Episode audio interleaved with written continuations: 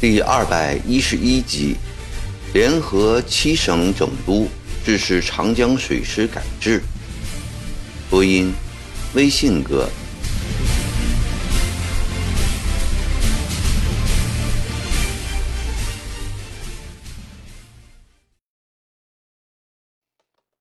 回到了江宁后，曾国藩和彭玉麟、黄义生、李兆斌等人进一步商量长江水师的永久保留问题。让曾国藩最大的顾虑就是将团练改为精制之师，这是没有先例的事情，也不知道朝廷是否能同意。纪航法师所谓的“以老衲冷眼观之”之类的话。毕竟也只是他自己的看法，是不是朝廷的意思，实在是显得很玄虚。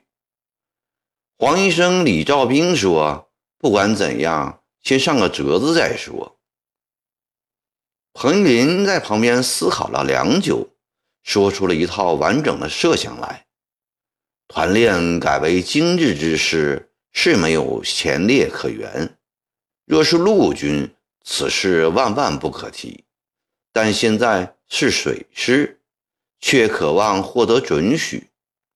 一则朝廷鉴于从宣宗爷开始，海疆屡受夷人侵领，需要建一支海防水师；二则长江水师组建十余年来，有一个现成的规模，也有良好的西洋装备。最有改为海防水师的条件。三是这些年来，长江水师的名声毕竟比陆军要好些，朝廷对他的猜忌要少。由长江水师分统出身后，任淮阳水师、太湖水师统领的黄义生、李兆斌，完全赞同彭玉麟的分析。黄义生说。这么好的一支水师队伍，想必朝廷也舍不得把它长期当团练来看待。李兆斌说：“把长江水师改为海防水师，真的是让朝廷捡了个大便宜呀。”曾国藩心里想：“雪芹前两条很有道理，至于第三条嘛，那是出于他自己的偏爱。”长江水师的名声比集字营、亭子营也好不了多少。于是曾国藩笑了说：“依雪晴看来，长江水师改为精制之师是有十成把握喽。”彭林说：“十成把握说不上，五成还是可以打包票的。”黄医生说：“不止五成。”少说也有八成。曾国藩摇摇头：“八成，我看未必有，还是雪芹估计的妥当，大概也就五成左右。”彭玲接着说：“不再走别的途径，便只有五成把握；若再走一条路，就有可能达到八成。再走哪条路啊？”李兆兵急着问：“有一个人向来支持敌仗和湘军，找他一定行。”彭一林慢悠悠地说道：“哪一个？”李兆兵脱口问道。黄医生说：“你是说找武英殿大学士贾珍吗？”曾国藩在旁边看着，心里十分明白，但他也不作声。找恭王啊！彭玉麟自己回答了。恭王东山再起，虽失去了议政王的头衔，但仍是军机处领班大臣。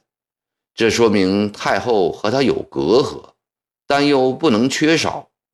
湘军能立大功，一向仰仗恭王的鼎力支持，且恭王在与洋人的交涉中。倍感国势衰弱的耻辱，多次提出要建海军、办工厂，徐图自强，他一定会全力支持将海军水师改为国家的海防水师。雪琪，你刚才说的恭王和太后仍然有隔阂，何况又失去了议政王的头衔，这样一件大事，太后会让他一人做主吗？曾国藩问道。是的，我为此想了很久。彭玉麟说道：“恭王经前次挫折，处事的顾虑会多一些，很可能。”不会一人独自决定。我有一个替恭王着想的主意，请恭王对太后说：长江水师改京制之时是一件很大的事情，可原朝廷处理大事的旧章，由军机处发文征求各省总督意见，然后再做决定。假若各省总督意见不一，怎么办呢？岂不反而误了大事？黄医生说。彭玉麟笑着说：“长崎顾虑的有道理，但没有具体分析。两江之外，其他的七省总督，我都一一做了猜测。直隶总督刘长佑出于我们湘军，有利于湘军的事情，他绝不会反对的。陕甘的杨岳斌。”就更不用说了。两广的毛鸿斌是敌仗的童年，云贵的劳崇光，我们湖南的湘贤，敌仗的老友，四川的骆秉章，多年来为长江水师筹过上百万两的银饷，他们三个都不会反对。稍微有点麻烦的是湖广的关文和闽浙的左宗棠。这的确是两个关键的人物，大家都仔细听彭玉麟的分析。关文这个人很复杂，他既仇视湘军，又沾了湘军的光，不是湘军的胜利，哪有他一等伯爵呢？他是个聪明人，据敌仗说，他上次来江宁，背地里是行陷害，表面上对敌仗恭敬。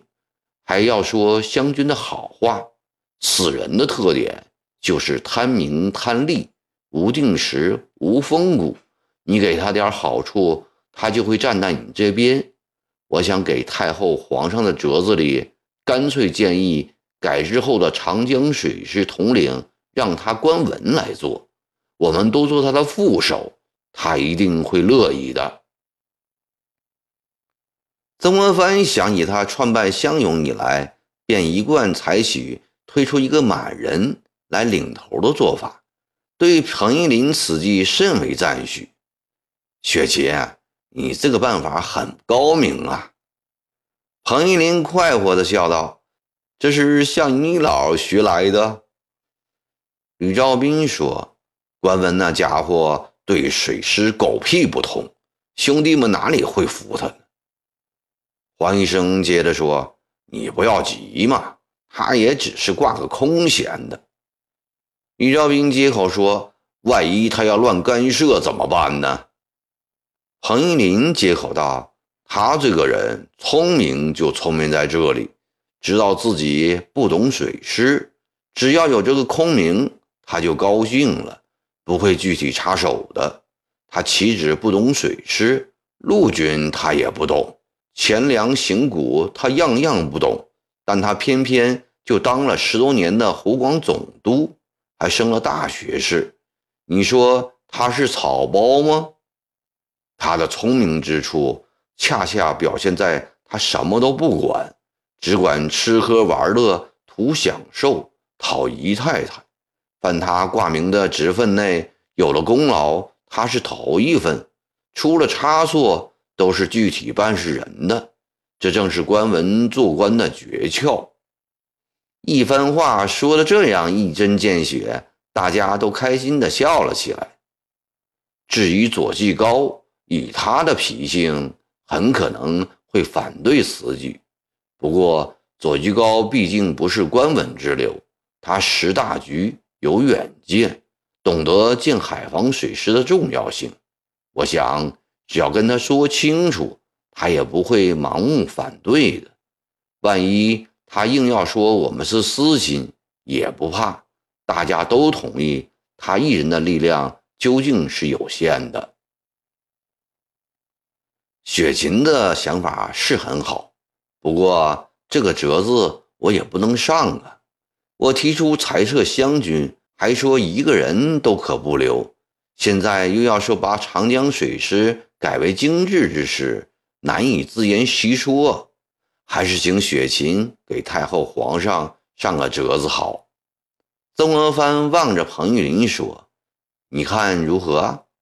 好，我直接向太后奏请。彭玉麟答得很痛快。恭王府那里最好派一个人去为好，有些话不便明写。隔了一会儿，曾国藩又想起一件事来，他脑子里浮现出当年派康福进京的往事，叹息康福已死，身边缺少这样一个文武双全的人才。大人可以派薛无成去啊。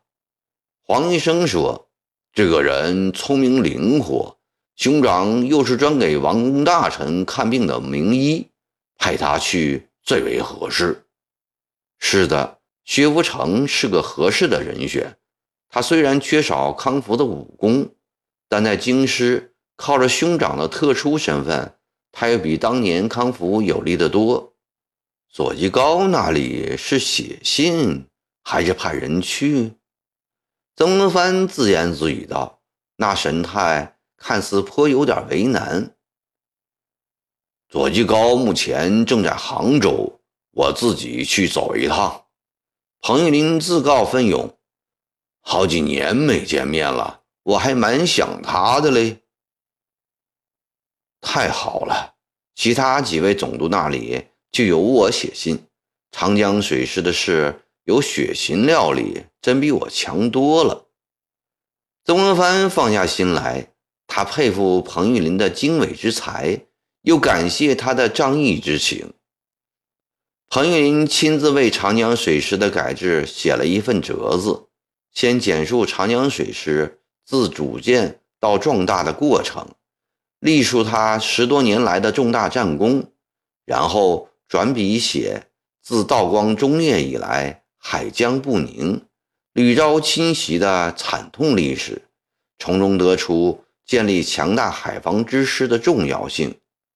记者写长江水师组织严密，将才众多，装备精良，战斗力很强，已初具海军规模。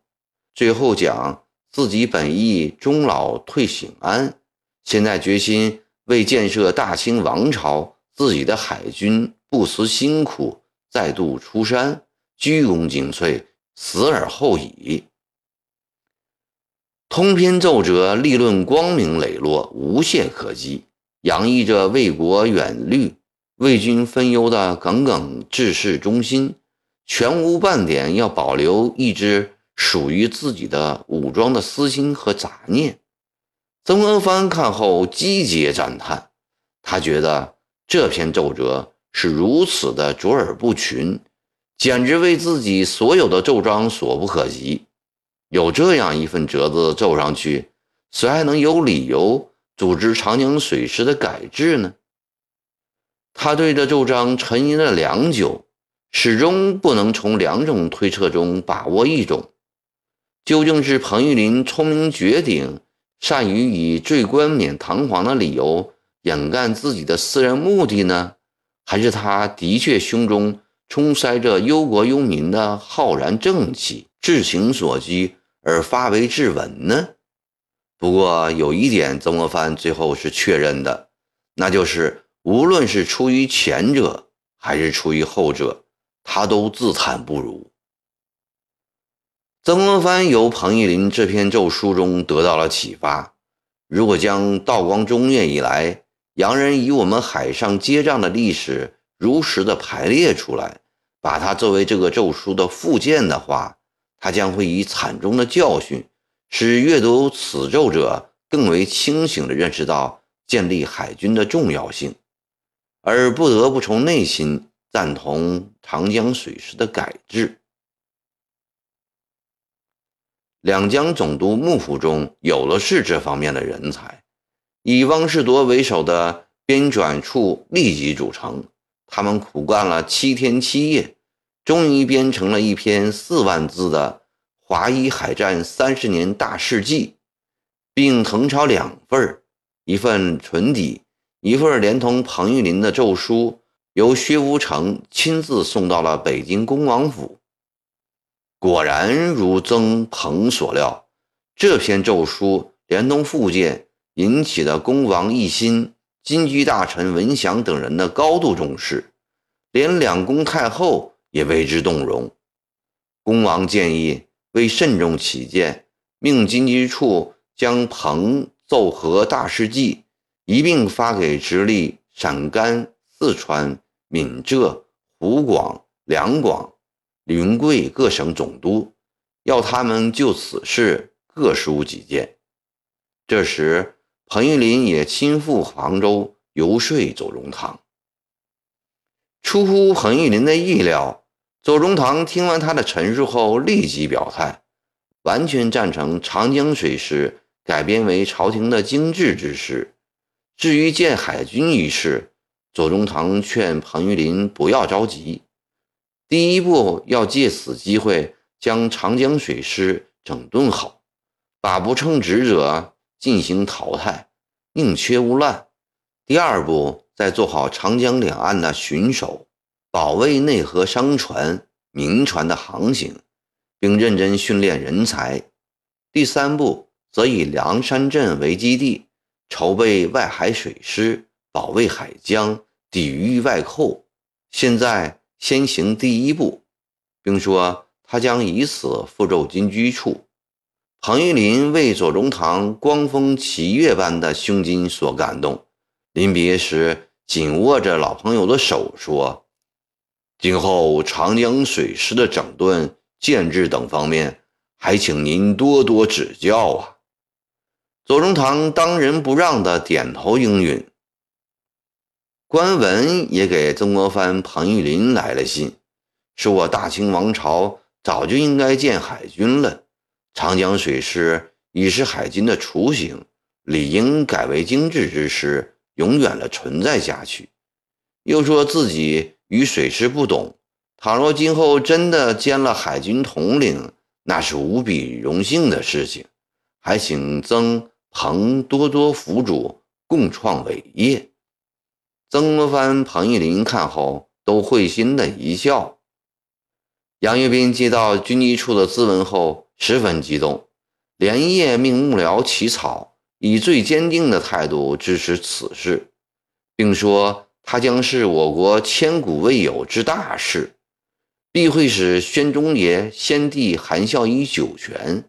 又说自己宁可不当陕甘总督，愿去改制后的水师。充当一个偏僻将校，刘长佑、骆秉章、毛鸿斌都明确表示赞成此事，只有年迈的劳崇光态度比较含糊，既表示同意，又说要慎重。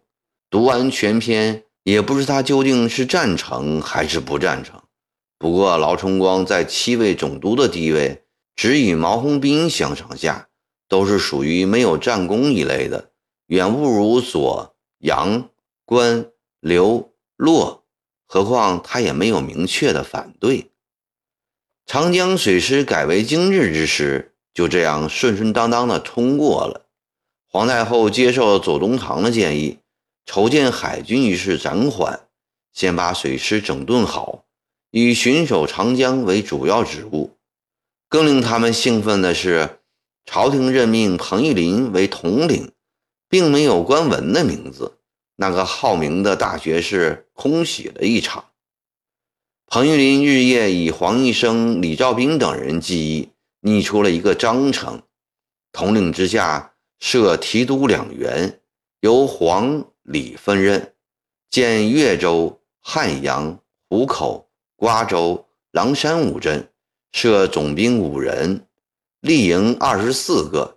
战船七百七十四号，营官二十四员，哨官七百七十四员，兵士一万两千人。建议水师中受赏大贤的很多，而实际营哨官只有八百来名，僧多粥少，也不够分配。彭玉麟又想出了一个点子，以大贤借补小缺，按弦高低排，同弦的按资历排，这样排下去，许多贤位高达参将、游击的，也只能当千总、把总，虽略觉委屈，他们也乐意。闲是空的，职务才是实在的。千总、把总虽低，总比那些有闲无职的要强多了。长江水师原来有两万余人，彭玉麟对这支人马做了整顿，没有战功的、皮他的、走私的、吸食鸦片的、有结党嫌疑的，通通予以裁撤。长江水师开始有了新的气象。曾国藩对彭玉麟的整顿完全放心，他自己则把主要的精力放在了吏治上。他素来服英王杨明的。破山中贼易，破心中贼难的观点，认为正人心、厚风俗、扭转赤峰，要比破长矛、下精灵更难。而世风的好坏，主要是于当政者。最高当政者以自己的人格和才能为表率，默运于渊深微末之中，慢慢的引起身边人效法，再向全国各级官吏推广。这样就可以形成一种强大的势力，凭借着这股势力，人心可正派，风俗可醇厚。因而他自己尽量做到以身作则，试图以此来感染身边的幕僚们，把他们培养成好的种子，撒到两江三省去，影响各府州县的官吏，从而逐渐把两江的风气扭转过来。为达到此目的，他自己办事比先前更加的勤勉。州县犯命案都要由他最后裁决，又经常派幕僚们下去查访吏治民情。继玉琪之后，又革掉了几个名分很大的贪官，代之以幕僚中德才兼备者。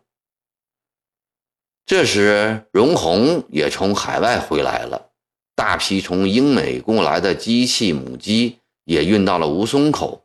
曾国藩大力表彰了荣鸿的忠心和才干，并安排他和杨国栋、徐寿、华鸿芳、李善兰等人在上海筹办机械制造总局，把安庆内金血所的大部分机器迁了过去，只留了少部分作为上海总局的分局。皇上念及功臣，特为降旨为曾国藩一等侯之上包家义勇二字，李鸿章的一等伯之上包加素义二字。曾国藩心中十分的欢喜。正当曾国藩为两江的振兴而努力的时候，清军与捻金交战的前线传来令人震惊的消息，这个消息。打乱了他的全盘计划，逼迫他不得不重上战场，最终使他由一个胜利者变为了失败者。